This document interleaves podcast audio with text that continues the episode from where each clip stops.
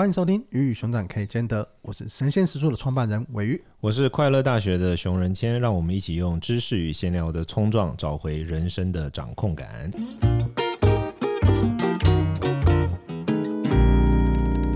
这一集呢，我们聊一点跟最近时界比较有关的话题。对，应该说这一季啦，我们接下来十二集想要做一个不太一样的尝试，我们想要去变得假装年轻，很中二。我们的标题就是什么什么什么有错嘛？那其实最主要是因为我跟伟鱼在闲聊，我们都发现说，其实很多时候或许。知识与闲聊的冲撞嘛，那其实不是只有知识与闲聊会发生冲撞，人生很多时刻都会发生冲撞，特别是我们在环境转变的时候会发生冲撞。比如说，可能第一次冲撞期是我们离开大学进到职场，可能会有一次的这种冲撞啊，青黄不接。然后第二次可能是职业转变，然后婚姻，然后你人生中产生的任何转变都会是冲撞。那冲撞的时刻，有些人可能很善于应对，但更有多时候，可能内心会有一些小小的卡关，所以我们可能会花一些时间来跟大家聊聊我们对于这些小卡关的观点，以及我们觉得在这些场景之下，我们的观点跟我们的建议是什么。我们今天要聊的主题是什么呢？鮪鱼，我们今天聊的主题是过年不回家有错吗？当然是没错，不是，不是，这这可是我觉得这是蛮多人的问题。我想，我想先听你聊，因为刚刚我们在前面在开始的时候，你好像有分享你的状况、你的故事，你没有过这个挣扎，是不是？我记得我们那时候在选题的时候，遇到这题的时候，你都看起来很茫然。对，我想说，哎、欸，所以。大家对于不回家是一个，这需要讨论吗？这种感觉是不是？很多人很多人会啊。你说，因为我自己是啊，我因为我可能是我从大学到出社会，其实都算是一直是离家的状态。然后回家就对我来说，就是会有一种跟家人建立联系。嗯，有可能我日常跟家人建立联系就比较低。嗯，可能我家人看到我的时候是，可能我即时动态 po 了什么东西，他们比较知道。对，可能不是说我，但是每天都会看到啊。我每天 po 很多即时动态。对啊，我每天我现在最后就你嘞，我现在不知道跟演算法推，你觉得我们两个很麻吉吧？我每天都看到你的极限动，狂炸。所以你觉得本来平常比较少互动，然后对，然后我就觉得说，哎。逢年过节回去一次是蛮好的，就是可以去聊一下，看看大家的状况怎么样。那当然也有可能是我们家虽然会有一些大大小小的吵架，但是不是到那种决裂的程度，嗯嗯、对。然后就是回去每一次看一下我的父，因为我的弟弟跟妹妹也算是离家的状态，是就是我的弟妹，他们有很多时候是做服务业相关的工作，嗯，其实也会在过年期间没有那么容易相见。嗯、我觉得台湾人非常爱工作，嗯，就是过年的时候一堆店里还是开着，对，尤其是当你是在观光区的时候，餐厅的时候，这些店也是开着，因为它就是放年后嘛，嗯、要么就是放年前，嗯、要么就是排班，所以其实后来出社会之后，反而过年。还不一定大家可以互相见面见到，嗯，对，但这边呢是可能算是除夕或者是大年初一这种时间，可能就是比较容易会相见的时刻。所以在这个状态底下，我就会觉得在逢年过节回家的时候，大家可以一起聊一下，可能这一年来，因为我可能也不知道这一年来他们的成长，因为我可能是忙着工作，我可能是在忙的事情。嗯、那他们这一年来有没有经历了一些事情，有没有什么样的状况，我就可以了解一下。我觉得对我来说比较像是。因为日常的联系没有那么的多，嗯，所以干脆就在这个时间点一次可以找回来一整年的资讯，收集到这些资讯的感觉。是是是。哦，我觉得这题很难呢。因为很难的原因是因为我刚刚在想，我我觉得这个这个题目其实它牵涉到非常多议题。首先是有些人可能面对的是就是要不要回家，那有些人可能面对的是我要怎么安排小年夜跟年夜跟除夕跟初一跟初二跟初三那天今天要跟谁，明天要跟谁，然后如果先跟这个见面，那个会不会生气？然后就是你要错综复杂人际关系，那还有礼，到底要不要包红包？我要包多少？我哥包多少？我弟包多少？我出社会多久了？我应该怎么样？那个是侄子，我该不该包给他？那我现在还该不该拿拿压岁钱？如果拿到压岁钱要怎么办？这些啊，我觉得他就是一整个就是。我懂，我懂，大概就是，比如说，像对我来说，可能每天要做一次决策，我要吃什么就已经很难了。就是午餐到底要吃面或吃饭就已经很难了，然后你瞬间要做一百个类似这样的决策，我觉得其实它很大的难点在这里。我发现呢、啊，我出社会到某一个阵子，我就放下这些事情了。那你就直接不包？我有，没还是会包。哎，我的我的亲戚听到这些，听到这一集没有拿，亲戚没有听到，没有拿到，就代表他不不把你当亲戚啊。我的意思是我回去之后，因为我以前可能大学时期啊，就会觉得说，哎，我连朋友都要安排进去。对啊，大家国高中的时候可能还在一起，是是在同个地区的。对，大学就四散各地了嘛。那我们一整年回来，除了跟亲戚见面之后，朋友也要见面。但我现在完全没有，我现在就是觉得说，好，我就是开开心心的陪我的家人，跟家人有见到面就是缘分。没有见到面，就是好吧，那就，你家庭是不是比较小？就是爸妈啊，还是有比较大的亲戚。好，那这这个部分也是我放下的，就是我以前小时候就很容易被带去，你就直接回家各个的场合，没有，还是会回去各个场合，嗯、去各个地方。但是现在我就会觉得说，嗯，我就只是想要跟家人好好的团聚，嗯、然后因为结婚其实又会有另外一个难题，我相信听众也会有结婚的人，嗯、结婚后就多了一个家要回去，嗯，都多了一些时间的安排，嗯，那。我觉得很幸运的点是我们俩一方面很幸运，二方面是可能是我跟我老婆都算是比较主见的，对，就是我们不会有好像我一定要初二才能回娘家，像这样子的这种卡观点，跟或者是我跟家人的沟通，嗯、这个也算是蛮理性的，嗯、所以就变得回去我没有那么绑手绑脚，嗯，对，我觉得比较像是就是我的初衷很单纯，我就是一整年没跟大家见面了，我就是在这个时间点我可以跟大家见面，那。那些什么礼数啊，那些什么东西啊，嗯、我觉得，我觉得那都是在我的 priority 之外。嗯，我觉得或许这个可以给听众们一些想法，就是我觉得回去就是跟家人好好团聚，或是跟朋友好好团聚。嗯，就是这件事情，它可能才是你应该要去 take care 的。嗯，可能什么那些传统的礼仪呀，什么那些东西啊，我觉得那些东西基本上都是可以。放下来，或或是现在，我觉得也更开放。我觉得这几年社群上一直在洗脑，就是长辈的问话啊，就各种 YouTube 会拍什么，对对对，长辈问说：“你现在生一个小孩了，你是那你要不要什么时候生第二个啊？什么？”我觉得大家亲戚们也被教育的可能比较没那么失礼，对，比较不敢那么直接的问：“哎，你赚多少钱呢？”啊，我们那个我们家隔壁的过年前可能要先把那些影片发给亲戚们看一下，发在群组里面，然后 Hashtag 所有人说大家注意一下哦，这样子，嗯，变的是大家比较是。对这件事情的敏感度提高了，没有那么白目了。嗯、我觉得以前可能真的是就是有点白目，就觉得说，嗯、但是我觉得那个白目某种程度来说，它是一种亲昵感。嗯，他觉得，诶，我跟你是亲戚嘛，那我们就闲聊一下这个话题，对觉得 OK 啊。对，可是。不知道，哎，我已经是离家出社会这么久的状态了，嗯、就是那个的亲昵，已经不是你小时候抱过我的那种亲昵。对对对，我觉得是这种东西，可能他的时间感跟你的时间感是不一样的。对对，他们接触到的环境的变化跟你的变化可能也是不一样。你可能上台北，你两年就换一个工作，换一个人际圈，但他们可能在这十年五年的过程中，人际圈是没有换没有动的。对，所以我觉得很多时候在这些关于距离时间造成的。对于回忆或对于彼此关系的认知点没有对齐，就会导致回去的时候，嗯、你觉得，哎，你怎么跟我那么靠近？你怎么问我那么私密的问题？对，我觉得像是这些东西，他们没有更新了。一方面是可以提前沟通，对对，如果有真的对你造成非常大的困扰的话，然后二方面是我觉得很多传统的这些束缚，我觉得你可以让自己放下。我相对我比较没有这种问题，因为我不回家嘛，过年，因为我不知道要去你要去哪，就是你知道我很小就出家，然后我家人四散各地，然后我也不是很确定要去哪，but。我觉得比较常会遇到的问题，可能像是我在想，第一种可能像是，比如说，假如两股亲戚同时在某一天约你，就类似像这样，比如说你很亲近的干妈跟你的另外一个阿姨，然后两个人，然后他们同时在初二晚餐约你，怎么办呢？或者是比如说亲戚出生一个小孩，你内心觉得他长超丑。但是你没有办法跟他说你长超丑，然后你还是要回去，然后说好可爱哦，然后就假装很可爱。就我我在想的是，有可能有一大群人他不太想要回家，或者说他对这件事情感到挣扎，是有一种社交疲乏感。就疲乏，我觉得关键是疲乏，社交疲乏，然后再就是钱包疲乏嘛，然后再就是各种的疲乏，就是你要去面对那种很多疲乏疲乏的场景，像这样，你有遇过吗？就是你没有你没有遇过那种，一定遇过很北吧亲戚啊？有，有我那个亲戚叫什么名字？那你说，我们会把他的名字放在我们下面的。嗯，你刚刚说怎样？我觉得可以给大家一个建议是，你可以让自己的身份做一个设定上的转换。嗯，就是假设我现在我要去参加一个社交的场合，那我可能在社交场合，我就转换成是啊，我接下来可能在这边我会想要认识一些投资人，或是认识一些对我的事业有帮助的人，在这个社交场合里面，对，那他们可能想要接触到什么样子，或者怎么样在这个社交场合里面表现的好的状态。就像是去演一个角色，嗯，那我觉得回去，不管你是因为什么原因回去，嗯，你是希望爸妈开心，或是你是不得不回去，或是找投资人，对，没有你 对，有可能就是你需要亲戚的帮助，对，我不知道了，对，但是我觉得你回到那个角色，你可以试着去让自己扮演这样的角色，我觉得对我来说，那是一个至少你在度过的过程中不会让大家尴尬，对，对，我觉得这样子的心情上的转换，因为说实在的，你就一年就演这一次，你就演这五天，嗯，今年可能。长一点，对。对，那我觉得这个东西是一个，可能它是一个社会化的过程吧。嗯、我觉得，嗯嗯嗯，我觉得其实你刚刚讲的几个重点，我觉得它其实凸显出一个很大的特点，就是像你刚刚不论说，你觉得是你会认为说这是难得一次的团聚，或者是你认为说这是扮演一个角色或什么，其实你就赋予它一个很重要就是意义嘛。你为它赋予了意义感。最近我最近在。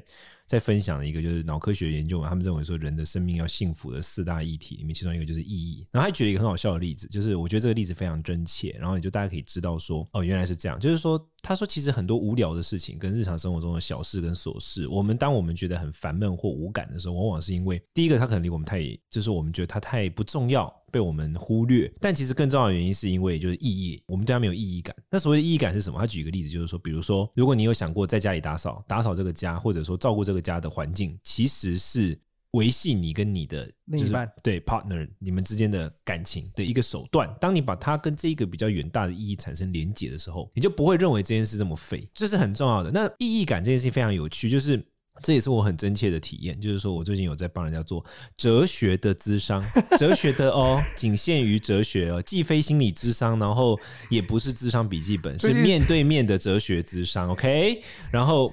这样，咨商是年底关键字，年底关键字智商，对，敏感关键字，对，现在非常。然后我就有做嘛，然后我印印象很深刻，就是说，因为他有一个关于意义的这个题目，他有一个冥想题，就是我来到现场的跟我做咨询智商的人，到了一个时间点，跟我分享他的状况，到一个时间点，我就会问他这个题目，让他去寻找他人生最大的那个意义是什么，对他来说最有价值的事情是什么。然后就发现一件很有趣的事，就是几乎百分之九十九的人都是家庭跟亲人，就是说对他来说，家庭跟亲人是非常重要的。就算他，当然当事人在我面前，他开始开始狂 complain 说他小时候父母对他如何如何如何如何怎样怎样怎样，对他怎么样的凌虐啊，或者所谓冷暴力啊，巴拉巴拉巴拉巴拉巴拉。但是当我问他说 OK，那你现在觉得最有意义是什么的时候，他就会说，我觉得我很想要跟我的父母说我很爱他们。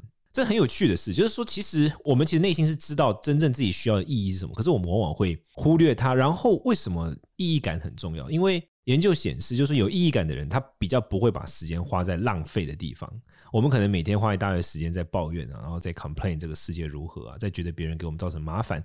但是当我们把自己的心放在最重要的那个意义的时候，那这件事情就没那么困难，没有那么的，没有那么 suffer，你就不会去在意这件事，就是它一样发生，但是你不会放在心上。所以我觉得很类似的，就是你刚刚讲两个例子，我觉得都蛮像，就是说。你要为你回家这件事情找到一个意义，就算你没有找到，你也要为它创造一个意义，这是可以减低你的 suffer 很，就是你的痛苦很重要的方法。不论是你刚刚提到说，真难得团聚一次，我有一个团聚的理由。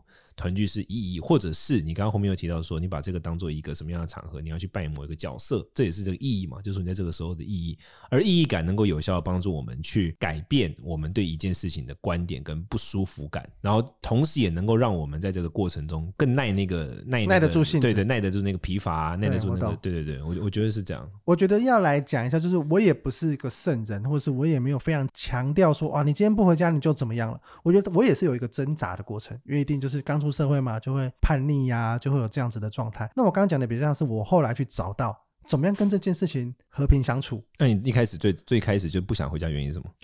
一开始就会觉得说，刚刚讲的状态，或者是我们刚刚事前有聊过的，就是跟不熟的亲戚的会面，尤其是当刚出社会之后的那些话题，确实有点尴尬。因为刚出社会就真的没赚多少钱嘛。然后真的也没有结婚对象嘛？对啊。那这些东西就是一直被问的时候，这件事情就会处于一个各种尴尬的。对啊。那如果现在就是来听众们，他们也是类似在这个状况，他没有办法，他现在没有办法这么有本事去叫板。而且我觉得人随着年岁渐长会改变，就是说哦，年岁长了之后，可能真的就会，比如说可能会觉得跟长辈见一次少一次嘛，也是很正常。像我自己，我今年过年的时候，我会去香港，然后去看我的几个亲戚啊，我真的是抱着见一次少一次的想法去的。嗯可是你知道二十几岁的时候刚开始出社会会不会这样想啊？而且真的，他就他真的就是会被亲戚轰炸那种烂问题啊，那怎么办？我觉得可能几个点，一个点就是你就认真回答他的问题嘛。他问你工作，你就认真讲工作嘛。他跟你，但他语气绝对不是认真的 哈。对，所以他就变得，所以他反而会自己尴尬，他会自己自讨没趣，这话题可能就结束。然后第二个是他可能说实在，他也没有真的那么 detail 想知道你到底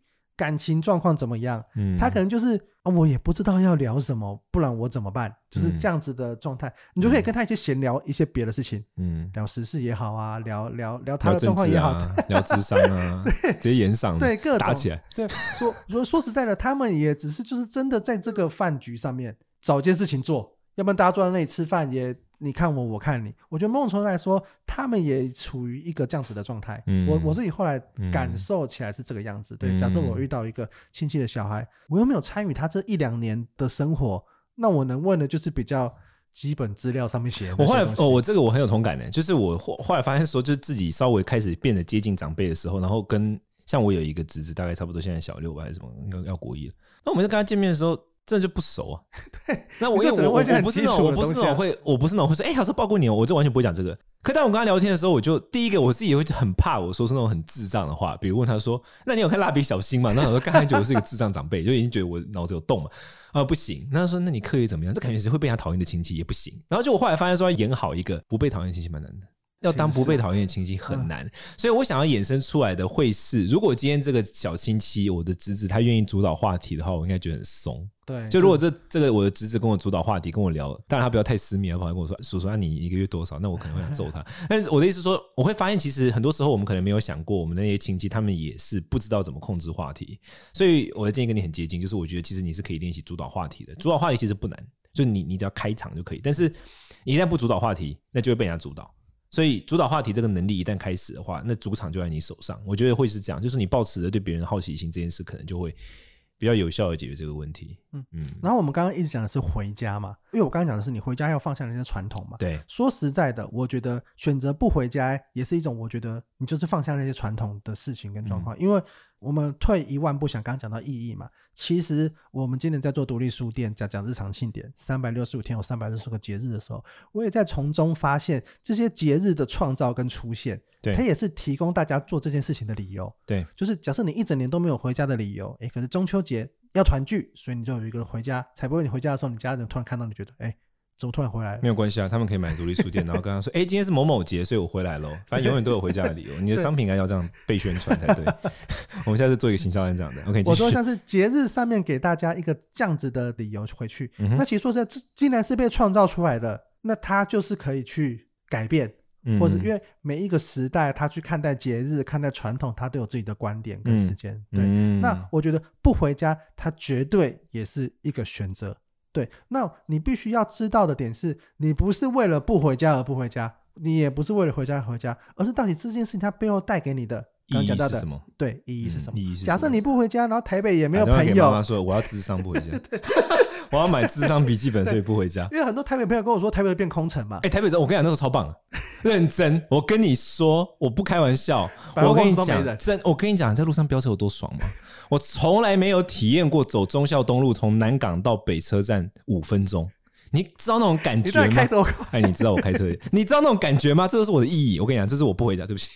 我可以那天我可以在路上直接拍东京甩尾，没人管我。可以拍那种你知道整个这大城市是空的，警察会管你，那警察可能休息。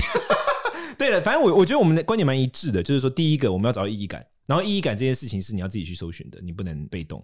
然后不论怎么样，当你找到意义感，你就有办法知道怎么去主导一个东西。不要想着被动的，然后要人家是很好的，因为讲白了，我们自己去做那个角色，可能也做不好了。不论说我们是做那个亲戚，对，或者说什么，我们其实也很难做得好。其实我觉得都都蛮好理解。就是他既然是一个那么尴尬的时候，你真的不想去触碰他，我觉得也 OK。嗯，对对。但是就是你要知道你在做什么，就是啊，能不回家那。不回家到底对你来说是什么样？你不是为了逃避什么而而去的？我觉得像是这样子，你理解清楚了，你也觉得选择 OK 了，那你就不会为你的选择困惑，或是懊悔，或是觉得遗憾什么的。对，我觉得像是这样的事情，是我觉得在今天蛮想跟大家分享，或是你可以自己去思考。过年期间真的是可以直接在台北的东区街头晚上七点在那边玩滑板呢，然后直接把整个街头霸占，都没人管你，真的会很少人，而且还还是很多餐厅会开。但其实你刚刚讲到餐厅会开嘛？是，其实这几年越来越，大家休息的意识也稍微提高一点的，所以说你还是很容易，他就是很早关门或怎么样。对，但我觉得对我来说，嗯，我蛮喜欢，我个人是蛮喜欢那个时候的台北的，这是一个舒非常非常喜欢，我都希望说这件事情一直发生。然后大概到初四初五看到车子开始回来的时候，你就觉得啊，我的人人生在下线。人生在沦陷，感觉重量在往下沉。但 whatever，就是你要找你的人生意义。任何事件，你找到它的意义，然后你勇敢的做出选择。不论客观上发生什么状况，你主观上、你的心理上也都会舒服，而且你也会越来越有勇气。这样说是对的吧？对，OK，主动去选择它，主导你的人生，就是一个 OK。好，来，那伟云，你要不要做一下今天的结尾呢？最后呢，我想用二零二三年的独立书店，在除夕一月二十一号星期六，除夕当天，如果你就买独立书店的话，你可以去翻到那一天。他讲到的一句话是：是过年对我的意义在于提醒自己那些习以为常的事物，嗯，或许终究也会有消失的一天。除夕的时候这一句，所以就是习以为常的鸟事也都会消失。过年好坏事会消失，会随着那个家人消失，消失。所以我觉得 both 啊，就是坏事会消失，好事也会。所以坏事会消失，你不用太焦虑；好事会消失，所以你要珍惜。天哪，我们怎么变那么正面啊？反正就这样子。那最后就是说，虽然是一个很正面的节目，但是我们有一个比较恶魔一点要求，就是如果有朋友想跟我们聊类似的话题的话，你一定要留下五星评论在我们的留言处。同时，也希望你告诉我们，你分享更多你在任何关卡遇到这种挣扎啊、难题啊等等，内心有什么觉得什么有错吗？你也可以告诉我们，说不定就变成我们的主题哦。好，那今天的节目就到这边告一个段落，拜拜，下次见，拜拜。